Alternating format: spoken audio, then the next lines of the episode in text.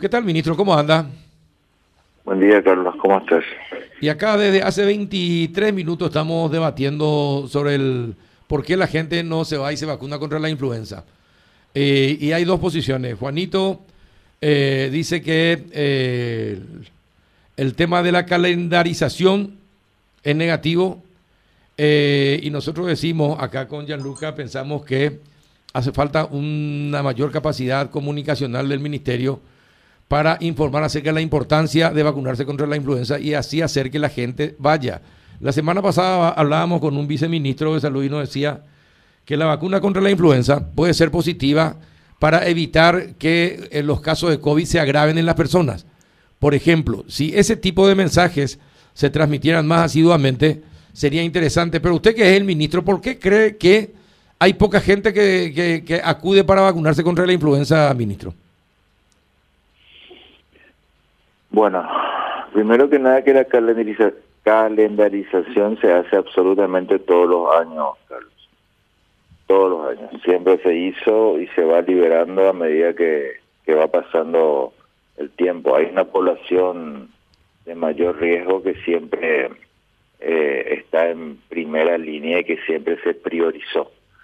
Eh, sí tuvimos una afluencia masiva el año pasado, recordando un poquito por primera vez en la vida en realidad, porque recordando que en prácticamente 60 días, menos de 60 días, se liquidaron las 1.600.000 dosis, 1.400.000 dosis en total. Eh, porque en años anteriores teníamos que salir prácticamente a pedir casi casa por casa a pedir que la gente se vacune, ¿verdad? Incluso tuvimos muchas de ellas que, que no llegamos a utilizar porque la gente no, no se terminó de acercar para, para vacunarse contra la influenza.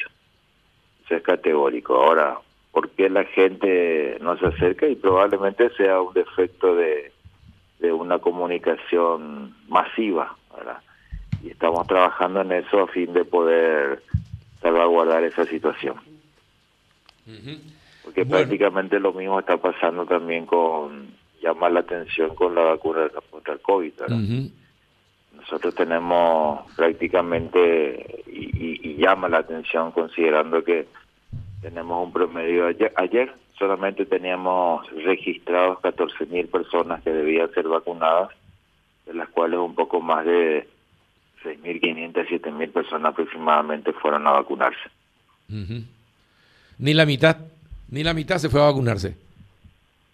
Y prácticamente no. Mm. El informe que tengo de las 19, 19.30 aproximadamente, que era el momento que estaban cerrando, era de 6.500, 7.000 personas aproximadamente. ¿Y eso y a qué atribuye eso, ministro? ¿Desidia, desinterés, eh, ignorancia? ¿Qué, puede ser? Preocupa, Carlos, preocupa, preocupa mucho. Eh, nosotros estamos viendo ya planes con el equipo a fin de de poder llegar a mayor cantidad de personas y, ver la forma de que nosotros lleguemos, ¿verdad? Para poder vacunarles porque de, no, no te digo si no, no te registraste, ¿verdad? Pero si te registraste en un momento dado y después no acudiste otra vez para el vacunatorio, eh, ahí es donde llama la atención. Tengo la, la esperanza que esos días que quedan para los, los rezagados, por decirlo de alguna forma, sea el momento en que la gente se acerque y, termine de completar su plan, ¿verdad? Eh, bueno, ministro, si todos los años se agendan, el año pasado fue un año especial, pero normalmente eh, contra la influenza la gente no se vacuna mucho, ministro. Y lastimosamente no. Eh, recordemos un poquito que el año pasado fue un año bastante especial, ¿verdad? Sí. A esta altura del año, el año pasado, estábamos en cuarentena casi total, en una fase cero, si mal no me acuerdo. Eh, estaba a full el tema de que estaba empezando el, tema, el, COVID y la gente estaba con una, situación especial en la cual eh, no quería tener ningún tipo de inconveniente del sistema respiratorio y fueron a vacunarse casi masivamente, ¿verdad? Eh, además, prácticamente pasó desapercibido la influenza por varios motivos. Uno, importante, creo yo, de que la gente se vacunó por primera vez en forma masiva. Y otro detalle muy importante, que no había clase y que la gente prácticamente estaba en sus casas ahora. No solamente la influenza pasó desapercibida, muchas patologías infecciosas clásicas eh, tuvieron una disminución brusca, ¿verdad? Porque había mínimo contacto entre las personas en ese momento. ¿Y hay alguna estrategia que podrían implementar, ministro, para que la gente acuda a los vacunatorios o por lo menos avise si no puede ir, a ver si alguna brigada puede ir a vacunarles en sus casas o, donde están, eh, de tal manera a aumentar la cantidad de vacunados, tanto contra el COVID como contra eh, la influenza? Sí, estamos trabajando en eso, Carlos. Estamos reunidos constantemente. Ayer otra vez nos reunimos para trabajar sobre ese tema. Eh, yo creo que al terminar el trabajo, las brigadas móviles, porque tenemos brigadas móviles, al terminar el trabajo con los pacientes encamados, que es un poquito lento, como yo te había explicado anteriormente los motivos, eh, yo creo que vamos a insistir para, para trabajar también con esa gente y, comenzar a llamar también a esa gente que está registrada, me refiero a COVID en este caso, está registrada y que tiene los números para, para ver los motivos o para acercarnos de ser necesario para poder vacunarle a esa gente. Claro, el, ¿hay cuántas? ¿Un millón de dosis de, de, vacuna contra la influenza para ser aplicadas, ministro? Un millón seiscientas mil dosis, un millón cuatrocientas mil dosis, ¿Y estos eh, van a haber diferentes vacunatorios para el COVID y la influenza? Son diferentes, o sea, están en los mismos vacunatorios que tenemos habilitados actualmente en diferentes lugares. Y respecto del COVID, ministro, las personas entre 80 eh, años y, más, eh, hubo buena cantidad de, de, vacunados, pero empezó a disminuir a partir de los 75, ministro. Así mismo es, Carlos, empezó a disminuir. ¿Y ustedes tienen alguna explicación? ¿Hay alguna explicación para esa disminución?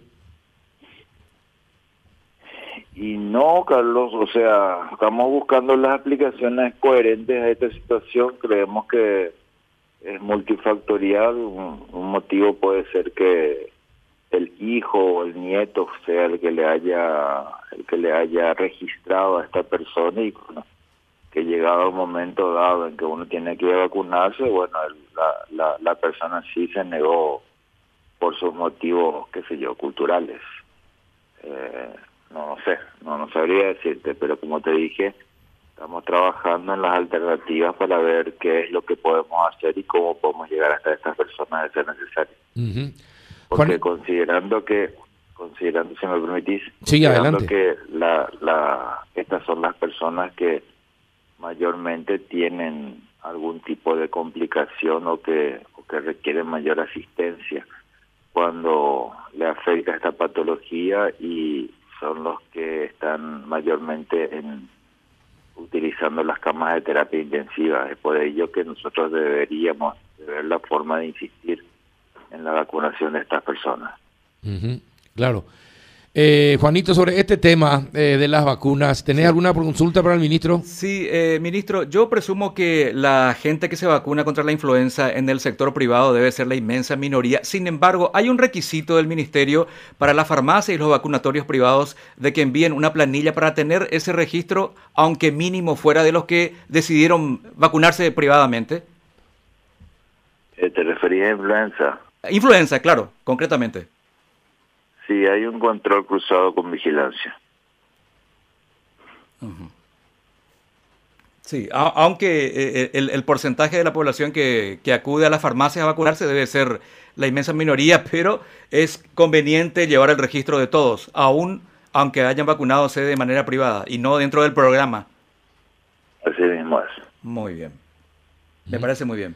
Respecto, respecto del uso de los fondos de, los, de las binacionales, ministro, ¿Itaipú cuánto ya le dio al Ministerio de Salud eh, para el tema eh, COVID? Ah, mira, eh, Itaipú de por sí, no no tengo el número exacto, Carlos, pero Itaipú de por sí hace, tiempo ya está colaborando muy de cerca con, con todo lo que son los llamados que hace el Ministerio de Salud. O sea, ya, ya hizo varios llamados para compra de equipos, para compra de medicamentos.